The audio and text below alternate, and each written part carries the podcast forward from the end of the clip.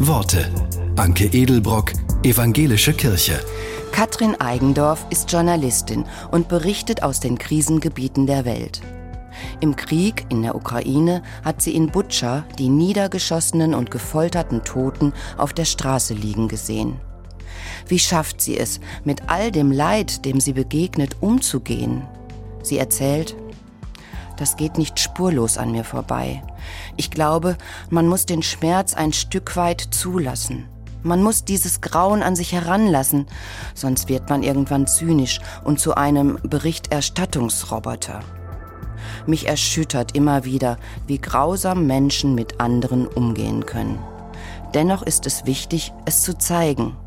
Ich lebe in dem tiefen Glauben, das Richtige zu tun. Und ich glaube, dass es mehr gibt als das, was wir sehen.